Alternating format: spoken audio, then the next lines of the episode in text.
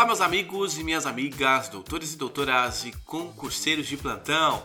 Sejam bem-vindos a mais um episódio deste maravilhoso podcast.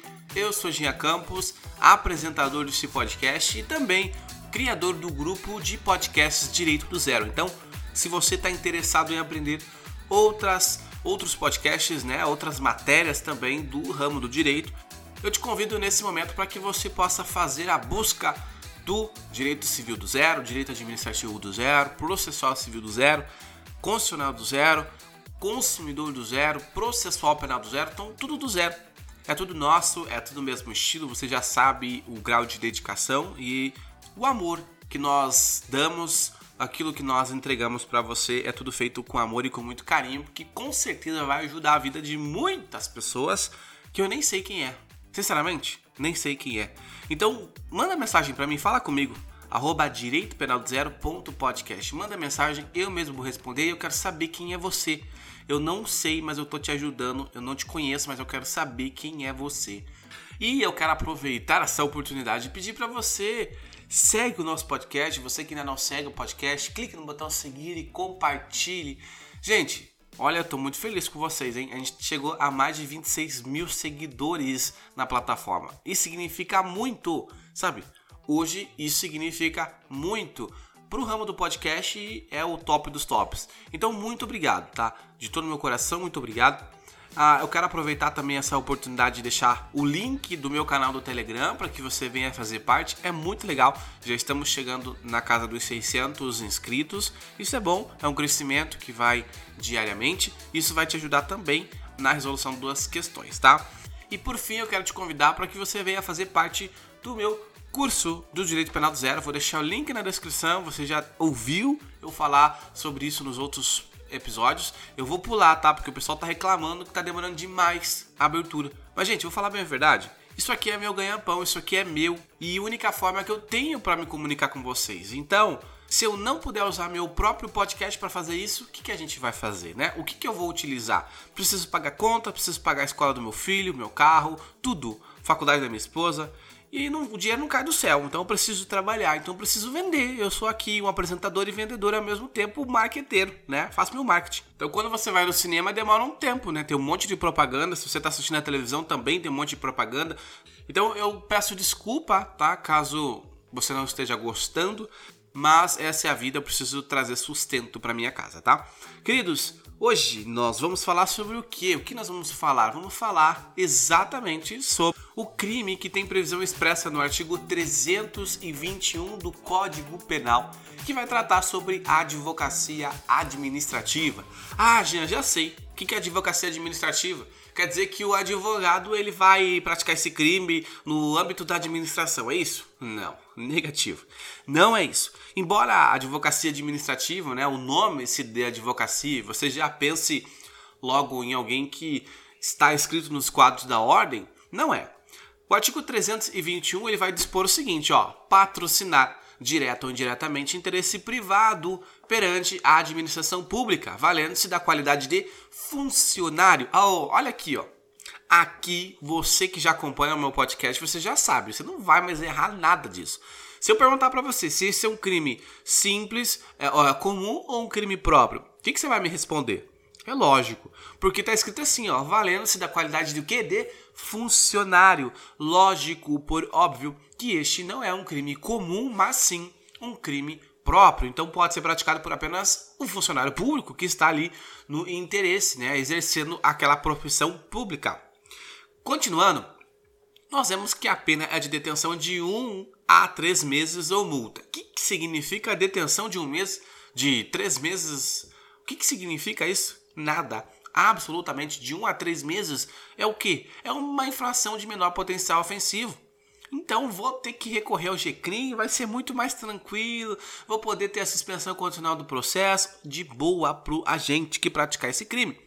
Ainda, interesse, o parágrafo único vai falar se o interesse é ilegítimo, tá bom? A pena é de detenção de três meses a um ano, além da multa.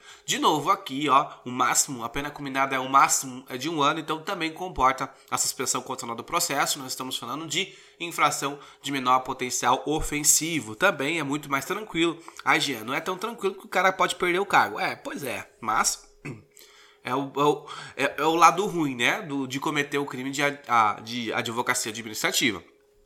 Agora, o que, que, de fato é essa advocacia administrativa? Vamos falar? Ó, o seguinte, o, o sujeito ele vai, de uma certa forma, em defesa de um interesse privado perante a administração pública. Então ele vai aproveitar dessa função dele que ele está ocupando como funcionário público e ele acaba facilitando, ele acaba proporcionando pelo seu cargo uma conduta que ela é totalmente ilícita na visão ou na tentativa, né, nessa missão de alguma forma promover o interesse privado. Por quê? Porque o funcionário público ele tem uma única e exclusiva defesa a promoção dos interesses públicos. Então, o funcionário público ele não pode defender o interesse privado, mas sim o interesse público. Quando a gente continua, a palavra utilizada, né, que é dada como advocacia, ela vai transmitir a certa ideia de que o delito é praticado apenas por advogado, foi isso que eu disse anteriormente, mas na verdade não é.